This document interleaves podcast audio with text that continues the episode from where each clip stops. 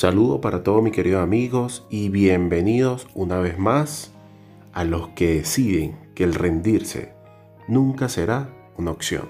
Pero primero acompáñame, que voy a servir un poco de café.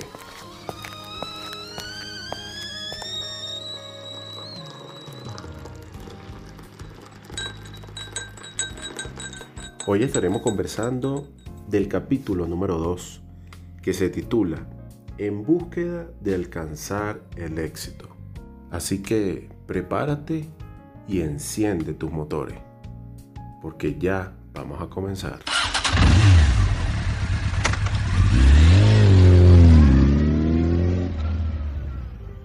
Hoy les estaré conversando cómo fue que logré fusionar tres palabras muy importantes.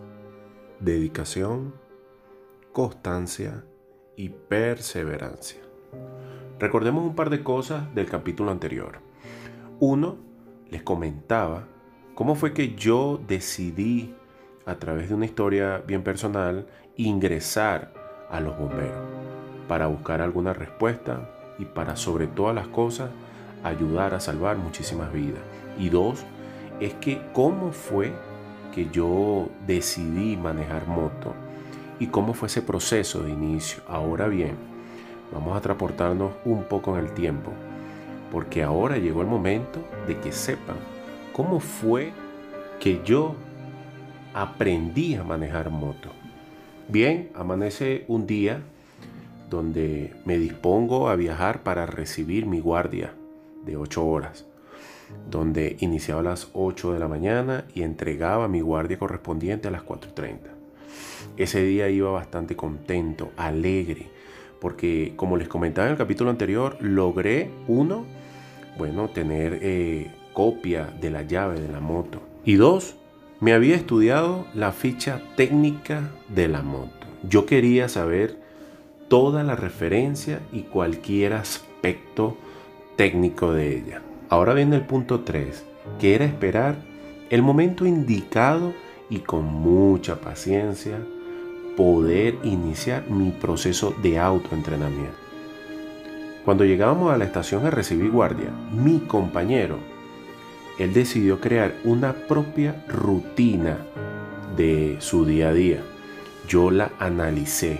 Hoy confieso que analicé las rutinas que mi compañero realizaba desde el momento que llegaba hasta el momento que se iba. Por eso le decía que había mucha constancia y paciencia en todo este proceso. Ahora, ajá, Sensei, ¿cuál era esa rutina de tu compañero? Él llegaba a las 8 de la mañana, se sentaba al frente de la estación, tomaba un tinto o café mientras leía el periódico. Pasados los minutos, él se iba al estar, era donde estaba el televisor, y ahí se colocaba a ver algún tipo de programa durante dos, tres horas. Pasado el tiempo, luego él iba al dormitorio a descansar por unas tres horas. Bueno, después de conocer cuál era su rutina, y esto me llevó un par de días poder entonces dar con precisión el momento exacto, pacientemente, que era cuando justamente él se iba a dormir. Yo tenía a la disposición dos a tres horas para iniciar mi autoentrenamiento. Llegando el momento indicado, yo llevaba la moto apagada en un recorrido a pie como de unos 30 a 40 metros, que era la parte posterior de la estación, donde se encontraba mucho más sola y por supuesto es en donde yo analicé que podía iniciar mi autoentrenamiento. A todas estas les confieso que el llevar la moto, porque es que fueron muchísimas las veces que me tocó llevarla esa distancia, pude conocer a detalle el peso. Eso me ayudó a entender un poco más el detalle técnico, pero también lo aproveché para fortalecerme físicamente en ese recorrido todos los días que decidí entrenar. Bien, ahora, estando solo en el espacio, y ya en el proceso donde tenía la libertad de poder ya darle con todas a la moto, ¿qué fue lo primero que hice? Como todo, colocar la llave y pasar el switch.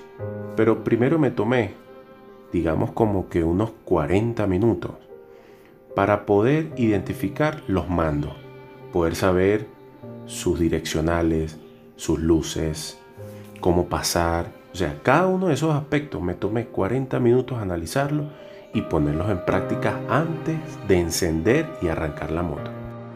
Y esto no lo hice una sola vez.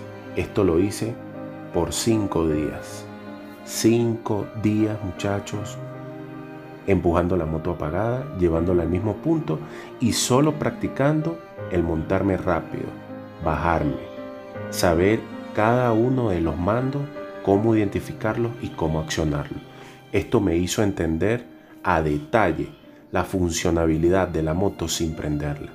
Y sobre todas las cosas, fortalecerme físicamente y volverme mucho más práctico, con una gran pericia, sin arrancar la moto. Pero al mismo tiempo, como no sabía cuáles eran los pasos para yo poder arrancar la moto, yo decidí hacer lo siguiente.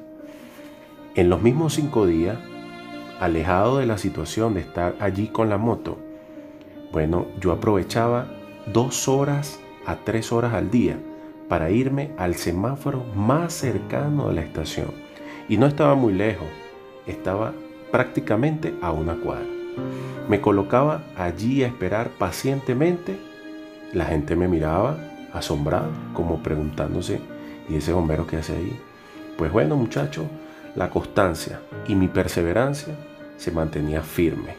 Ahora fíjense, yo llegaba al semáforo con la única excusa, digamos como para ver, cuando el semáforo hacía parar a los vehículos, me enfocaba directamente en los pilotos en esos pilotos que esperaban en el semáforo detenido y luego tenían que iniciar su marcha. Allí, justamente en ese punto, analicé cualquier cantidad de pilotos, ni se imaginan cuánto. ¿Y qué analizaba?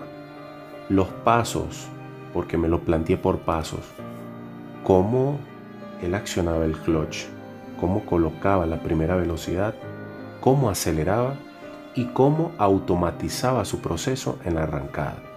Lo mecanicé mentalmente y luego lo llevé a la práctica. Pasados los cinco días, después de haber analizado todo este proceso pacientemente, colocando constancia, dedicación y mucha perseverancia, llegó el gran día donde decidí que ya debía avanzar un poco más dentro de mi proceso. Valientemente me monté en la moto y por supuesto puse en marcha algo que ya había mecanizado. Había incluso escrito en papel y me lo había estudiado el paso a paso de cómo arrancar una moto. Y sí, les confieso, estaba nervioso.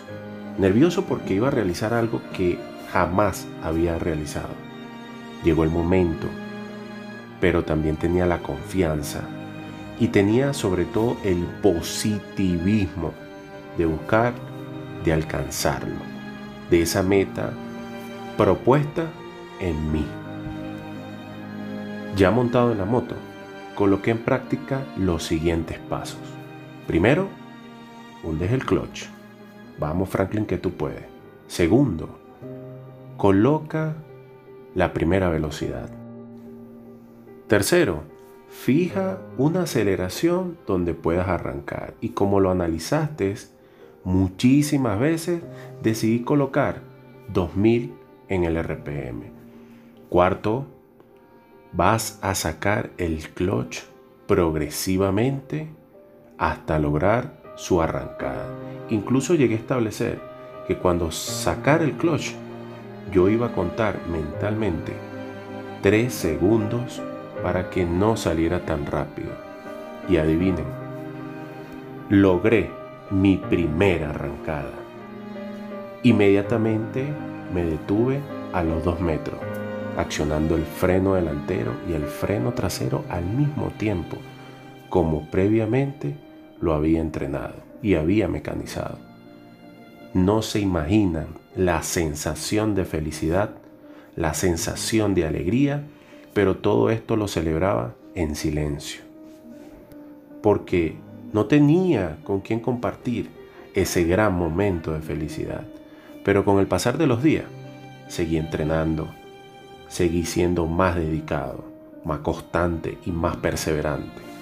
En los días siguientes, yo decidí tomar una gran decisión. Imagínense, decidí salir fuera de la estación. Pero primero, tracé la ruta caminando para que yo pudiese marcar cuál iba a ser mi recorrido con la moto.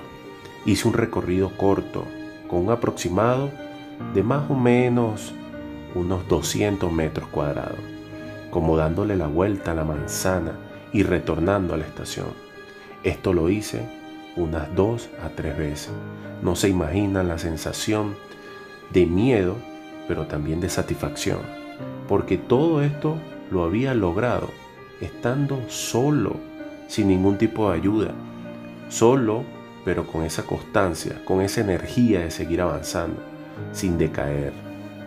En estos recorridos en soledad, cuando iba a entrenar fuera de la estación, pude entender un par de cosas que tanto se mencionaba entre los moteros y pilotos. La sensación de libertad, la sensación del aire en la cara, una sensación de felicidad indescriptible que solo aquel que ha podido manejar una moto podrá entenderlo. Pero como todo, nada es perfecto. Imagínense, en uno de esos recorridos, en mi retorno a la estación, resulta que mi compañero se había levantado mucho antes de lo previsto.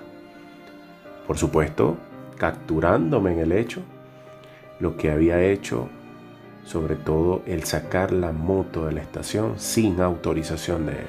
Y esto me trajo como resultado una amonestación verbal e incluso tuve que cumplir una guardia y horas extra un sábado y un domingo. Pero esto no hizo que yo desistiera de buscar y alcanzar el éxito. Así que, para todos mis queridos amigos,